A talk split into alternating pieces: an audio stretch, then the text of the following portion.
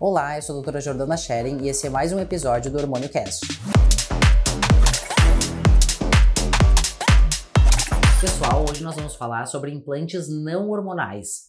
Algumas pessoas ainda não sabem que existem é, medicamentos e vitaminas através dos implantes. A gente conhece os implantes como implantes hormonais. Eles foram inicialmente criados é, para veicular hormônios, né? Então, em 1930, 32, 38 já tem uh, estudos mostrando a utilização de testosterona, estradiol, é, primeiramente como a forma subdérmica, né, que é implantes hormonais lá nos Estados Unidos e na Europa.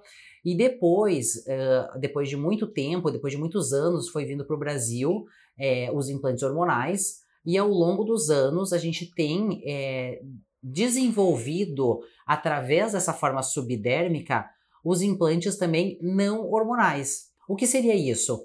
No mesmo formato e form formulação do implante hormonal, a gente começa a veicular medicamentos através do subderme, da gordurinha, dos capilares da pessoa, ou seja, é forma sistêmica, não é intramuscular, não é através de gel, forma tópica e nem através da via oral.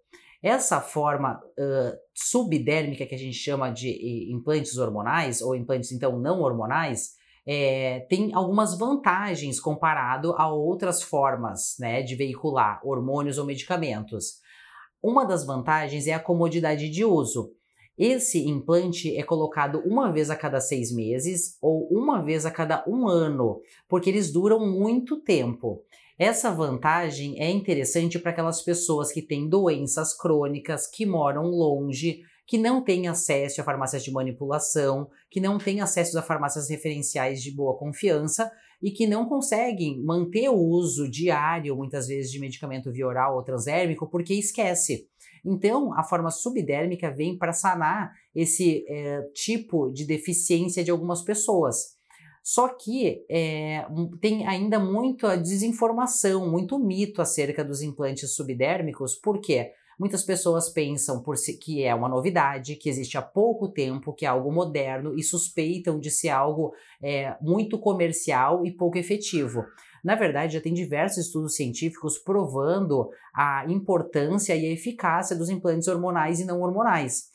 Só que aos poucos a gente vai difundindo isso para o nosso público leigo, né? Então, médicos que trabalham com os implantes já conhecem esse tipo de formulação, uma nova, um novo método de formular e veicular essa, essas medicações e hormônios, Porém, alguns pacientes e ainda médicos também não informados, que acabam não lendo, não se interessam pelo assunto ou acabam ouvindo de orelhada de outras pessoas algumas é, coisas ruins sobre os implantes, acreditam nesse, nessas desinformações ao invés de procurar é, informações de qualidade.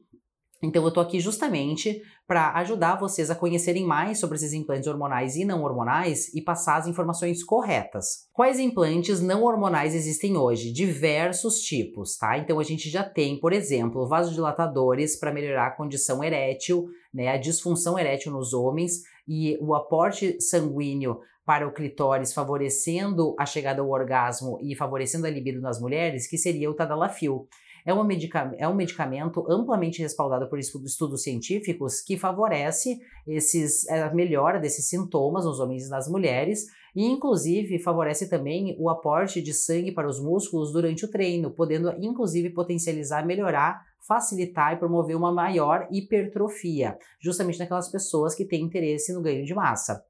Além da tadalafila, a gente também tem por exemplo, uma medicação muito conhecida, principalmente naquelas pessoas que têm aumento de resistência à insulina, pré-diabetes ou até mesmo diabetes, que é a metformina. A metformina é um medicamento amplamente conhecido por muitos anos, é, que a gente utiliza através da via oral para essas pessoas que têm esse tipo de patologia. Só que, através da forma subdérmica, a gente consegue é, veicular esse tipo de medicamento sem a pessoa ter que tomar é se comprometer a utilizar via oral uma cápsula diariamente. Essas pessoas justamente têm uma patologia crônica que provavelmente elas vão utilizar para o resto da vida esse tipo de medicamento. E o implante não hormonal vem justamente para agregar esse benefício de a pessoa não precisar tomar diariamente algo que cronicamente ela vai precisar. E sim através de uma forma subdérmica, vai sendo liberado diariamente, na mesma quantidade diária, linearmente, constantemente, garantindo na corrente sanguínea um fluxo linear. Então, ela passa a ter maior comodidade de uso com maior eficácia do tratamento. Outro medicamento que a gente utiliza bastante através dos implantes não hormonais é o NADH. O NADH é um composto que favorece a melhora da libido, da cognição, da memória, da disposição, faz uma função antioxidante, melhora a imunidade e consegue ajudar diversas pessoas a melhorar a qualidade de vida sem precisar ficar tomando de forma endovenosa ou na forma via oral. Além disso, o NADH também melhora bastante o sono, então é interessante para aquelas pessoas que têm distúrbios do sono é, serem é, avaliadas é, se há uma necessidade de fazer reposição hormonal utilizar medicamentos que auxiliam na diminuição da ansiedade, da depressão, ou até mesmo utilizar o NADH, que pode auxiliar na indução e na manutenção do sono. Cada vez mais tem surgido mais medicamentos e mais vitaminas através dos implantes não hormonais. Uma vitamina que a gente utiliza muito é a vitamina D. A vitamina D a gente não obtém praticamente através dos alimentos, e sim ela é sintetizada através de uma conversão da forma inativa para a forma ativa é, sob a exposição ao sol. Em geral, em grandes cidades, ou dependendo do teu trabalho, da tua profissão, tu não vai se expor ao sol frequentemente da maneira que precisa para haver uma conversão de vitamina inativa para a forma ativa.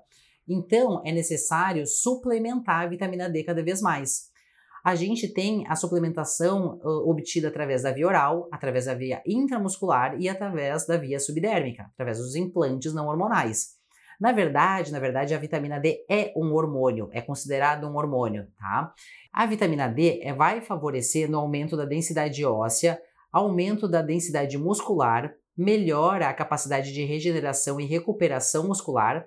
Ela também influencia positivamente nas vias de hipertrofia, tem função antioxidante, função anti-envelhecimento e principalmente ela atua contra nove tipos de câncer.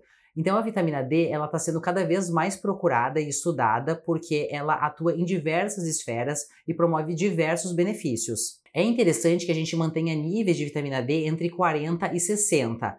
Níveis abaixo de 20 promove uma função é, danosa ao nosso organismo, tá? traz danos fisiológicos e a gente tem indicação de fazer reposição. Então é interessante a gente mensurar a cada pelo menos seis meses a vitamina D no nosso sangue para entender se há uma necessidade ou não de fazer reposição.